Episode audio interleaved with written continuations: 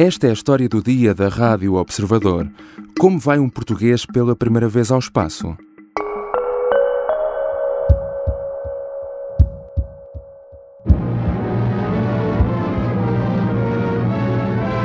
This Redstone missile is the center of world attention as Commander Alan B. Shepard Jr. watches some final preparations before the United States attempts to put its first man into space. Em 1961, Alan Shepard tornava-se no primeiro norte-americano a ir ao espaço. Passou 15 minutos num voo suborbital.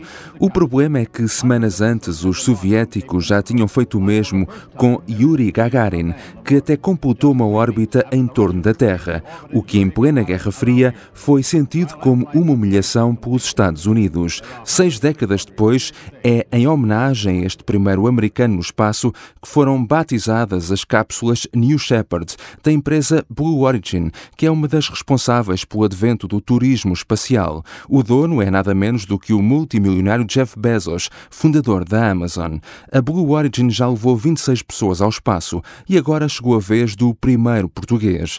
De seu nome, Mário Nuno dos Santos Ferreira, que, como em tantas outras coisas na vida, valeu-se do olho e do sentido de oportunidade para agarrar o lugar. O que aconteceu e esta surpresa uh, tão repentina, uh, porque os lugares estavam todos tomados, o que aconteceu foi que Alguém com o problema desistiu uma pessoa com o problema destas criptomoedas pois. e da queda das criptomoedas uh, notou-se ali uma falha e eu tinha um amigo meu que tinha lá um bom contacto e que estava à espera que houvesse uma falha ele disse, olha, tiveste sorte queres? E eu assinei logo o contrato, paguei e tomei aquele lugar que ficou, ficou Mário Ferreira não é, obviamente, um português qualquer. Isso vê-se logo no preço do bilhete que pagou para ir ao espaço. Nem sequer é público, mas não é coisa pouca. O atual dono da Pluris, empresa que detém a TVI e a CNN Portugal, subiu a pulso na vida. Depois de, aos 16 anos, ter ido trabalhar como empregado de mesa para Londres e, aos 20, ter entrado por baixo no mundo dos cruzeiros até ter a sua própria empresa no Douro. Mais recentemente, foi notícia pelas suspeitas de fraude fiscal na venda do navio Atlântida. Agora integra o 22º voo da cápsula New Shepard e o sexto com tripulação a bordo. Quem é Mário Ferreira e como conseguiu tornar-se no primeiro português a ir ao espaço? Como se preparam e como funcionam estes voos que não são para todas as carteiras? E qual o futuro do turismo espacial? Hoje vou falar com Marta Leite Ferreira, jornalista do Observador. Eu sou o João Santos Duarte e esta é a história do dia.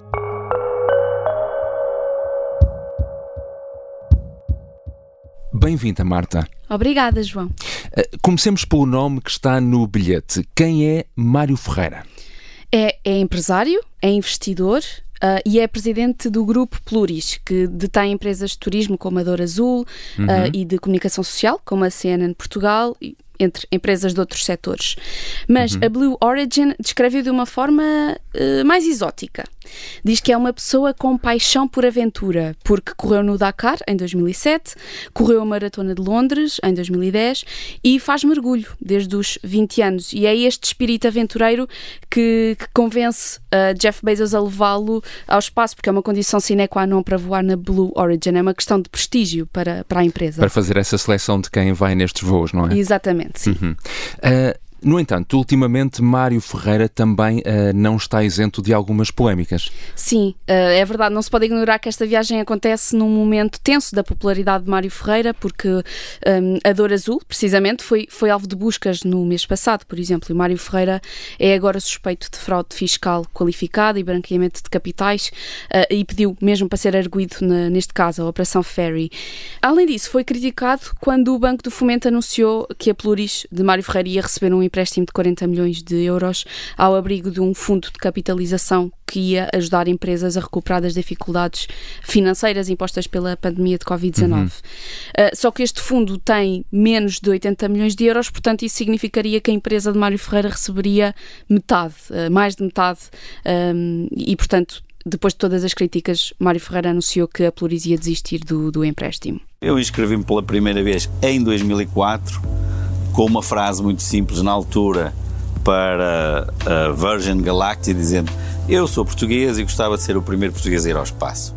Falemos então das questões espaciais, por assim dizer. Este desejo de Mário Ferreira de se tornar uh, o primeiro português no espaço uh, não é de agora. Uh, Recorda-nos esta história. Sim, um, a, a, história remonta a 2004. Foi nessa hum. altura que Mário Ferreira anunciou à Virgin Galactic que queria ser o primeiro português a ir ao espaço. Depois, dois anos mais tarde, em 2006, pagou qualquer coisa entre os 200 e os 300 mil dólares por um bilhete ao espaço com a Virgin Galactic até porque depois tornou-se próximo de Richard Branson. Mas, entretanto, a Virgin teve algumas dificuldades técnicas no caminho, não consegue transpor a linha de Kármán, que é a linha imaginária a 100 km de altitude que separa virtualmente a Terra do espaço, e, portanto, Mário Ferreira virou-se para outro projeto, para a Blue Origin, que é de Jeff Bezos, um, e quanto pagou desta vez não se sabe bem, hum. porque há esta política de privacidade e secretismo também da Blue Origin. Um, os bilhetes, na verdade, até foram leiloados e sabe-se que alguns dos lugares foram comprados por 28 milhões de dólares. Não se sabe se uh, este bilhete foi o preço que Mário Ferreira pagou, mas este pelo menos é o limite que pode ter acontecido. Hum, não é para todas as carteiras. Não, não é, não de é? todo, de todo. Hello everyone, I'm Caitlin Dietrich. I'm here in beautiful West Texas watching the sunrise over Blue Origin's launch site 1.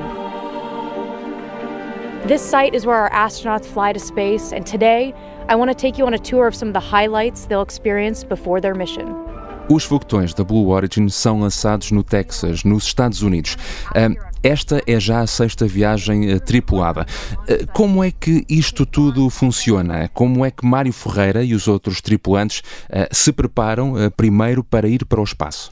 Bom, uma das coisas que é interessante é que se calhar teria sido mais entusiasmante para Mário Ferreira viajar com a Virgin só pelo facto de o local de lançamento ser Roswell, que é um lugar de muitas aparições de extraterrestres nos Estados Unidos. Mas escolheu, portanto, a Blue Origin Sim. e ele já disse que tem andado em treinos físicos uh, porque precisa de perder peso. A cinco dias da viagem ainda lhe faltavam perder 5 quilos.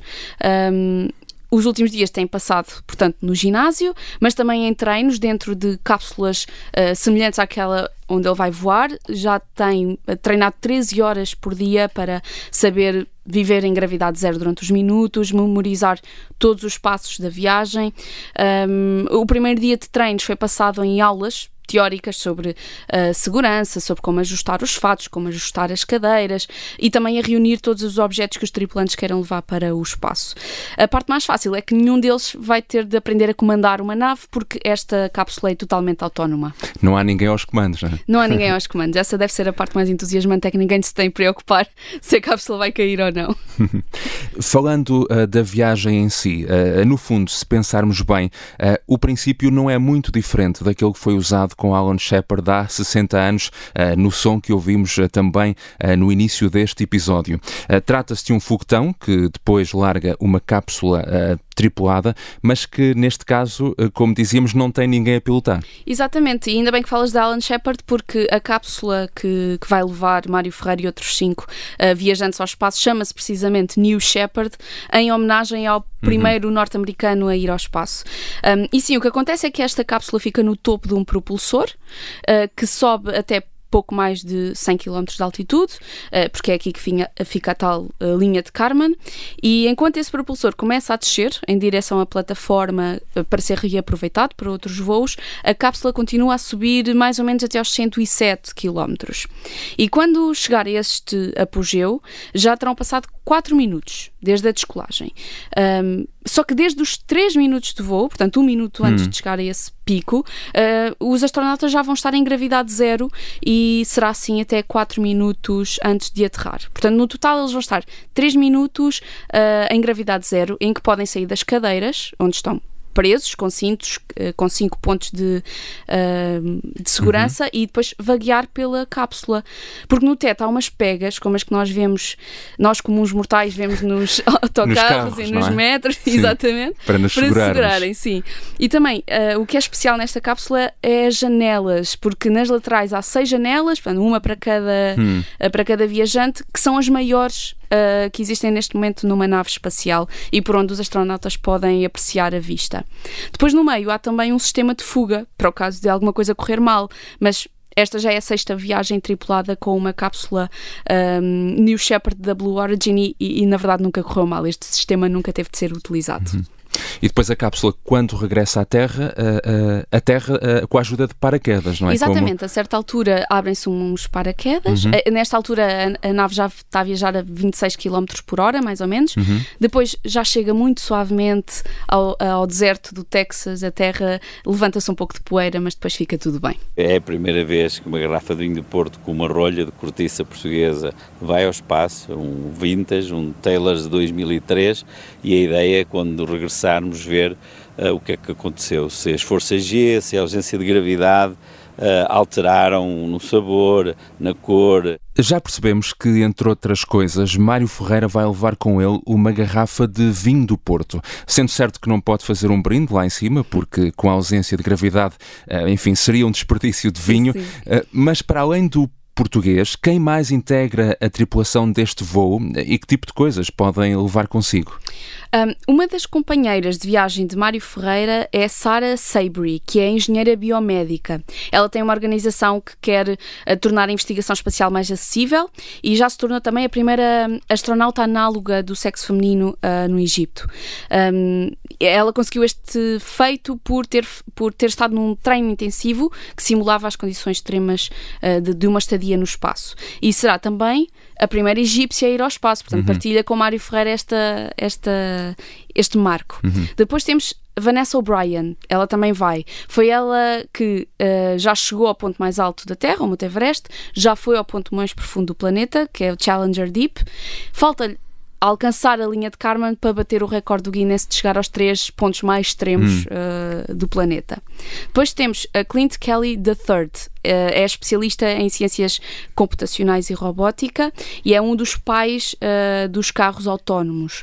Uh, e depois há um youtuber também a bordo. Uh, ele faz vídeos cómicos e desafios na internet, mas também é o representante de uma empresa que quer descentralizar o acesso à exploração espacial. É essa a empresa que está a patrocinar a viagem dele ao espaço. E depois Steve Young, que foi CEO da maior empresa de telecomunicações da Flórida e que agora se dedica literalmente à à pesca porque se reformou e é um dos seus hobbies favoritos. Portanto, é o que ele faz, pesca. Sim. E todas as missões da Blue Origin têm um logotipo uh, que representa a missão. Esta não é exceção. Uh, Que elementos tem este símbolo da New Shepard 22 uh, que conta com um português a bordo? Sim, então, eles escolheram um símbolo para cada um dos tripulantes. Mário Ferreira vai ser representado pela caravela de Fernão de Magalhães, uhum. até porque um dos sonhos de, do empresário português português era precisamente fazer uma circunnavegação. Depois, para representar Sarah Sabry, uh, desenharam-se as pirâmides do Egito. A representar Vanessa O'Brien, às Fossas das Marianas, porque é lá que está o, ponto mais profundo do planeta, onde Vanessa já foi. Um, no caso de Kobe Cotton, o youtuber, uh, pôs-se uma bola de basquetebol, porque os vídeos dele concentram-se principalmente em encestar bolas de formas uhum. inusitadas. Uh, Steve Young é representado por peixes, precisamente por causa do, do gosto que tem pela pesca, e depois Clint Kelly III. É uma carruagem porque já que desenvolveu os carros autónomos, fica assim simbolizada a evolução automóvel. Go, Jeff! Go, Mark! Go, Wally! Go, Oliver! You are going to space! A Blue Origin fez o primeiro voo há pouco mais de um ano, em julho de 2021. Na altura, o próprio Jeff Bezos seguiu a bordo da cápsula e este é agora o sexto eh, voo feito então pela empresa. Eh, o ano passado assistimos ao lançar em definitivo eh, do turismo espacial. Que outras empresas estão a apostar forte neste setor e que tipo de propostas já oferecem? Além da Blue Origin, claro, há outras duas Uh, dois grandes nomes de peso na, na, indústria neste momento. A Virgin Galactic, claro, uh, que também fez a primeira viagem no ano passado, mas que não satisfez uma das condições para poder afirmar que chegou efetivamente ao espaço, não, porque não alcançou uma altitude mínima de 100 km. E depois há, uh, claro, a SpaceX de Elon Musk. As mesmas cápsulas que podem agora lançar astronautas para a Estação Espacial Internacional e levar também carga útil uhum. para experiências científicas, por exemplo, também já consegue fazer voos privados e fê-lo pela primeira vez em abril já deste ano. A própria Blue Origin já fala numa estação espacial na segunda metade desta década uh, e até também há quem já fala em viagens à Lua, por exemplo. Uh, qual o futuro do turismo espacial? eh, muito se tem falado de facto da, da, democratização das viagens espaciais, mas isso está longe de ser uma realidade. Não é uma daquelas histórias em que estamos todos no mesmo barco. uh, porque estas viagens de facto têm contribuído contribuído muito para essa ambição. Uh, o facto de, conseguir, de conseguirmos reaproveitar cápsulas e propulsores e foguetões, como faz a SpaceX e a Blue Origin, uh, é ótimo porque o custo uh, de uma viagem ao espaço tornou-se muitíssimo inferior ao que era quando dependíamos apenas de agências uh, governamentais. Mas mesmo sendo muito mais barato, o preço continua inacessível para a esmagadora maioria da população. Quem não tem dinheiro tem mesmo de continuar a ir de férias para as praias e para as nossas montanhas e para as cidades em terra firme, porque as estrelas ainda estão ao alcance apenas dos mais ricos. E vai continuar a ser assim durante muito, muito tempo, durante provavelmente, muito, não é? muito tempo, sim. ainda não vamos ter voos a 20 euros como temos em algumas uh, companhias aéreas. Obrigado, Marta. Obrigada, João. Marta Leite Ferreira é jornalista do Observador e assina um artigo sobre a missão da New Shepard que leva Mário Ferreira ao espaço. Esta foi a história do dia. Neste episódio, ouvimos um som histórico da Associated Press e também sons da TVI. A sonoplastia é do Diogo Casinha e a música do genérico do João Ribeiro. Tenham um bom dia.